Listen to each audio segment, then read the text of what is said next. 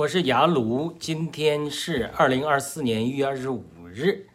呃，我们今天的这个经文是马太福音九章二十节至二十二节。看到有一个女人患了十二年的血漏，来到耶稣的背后，要摸他的衣服穗子，因为他心里说：“我只要摸他的衣服，就必得拯救。”耶稣转过来看见他说：“女儿，放心，你的信救了你。”从那时候，呃，那女人就得了拯救。这个经文非常有意思啊！它原文的意思就是他一直重复说：“我只要摸着他的一岁，呃，就得救。”这是信心，信心的一个例子。呃，我这个雅鲁的名字就来自于马可四章这个故事之后，雅鲁得救的故事。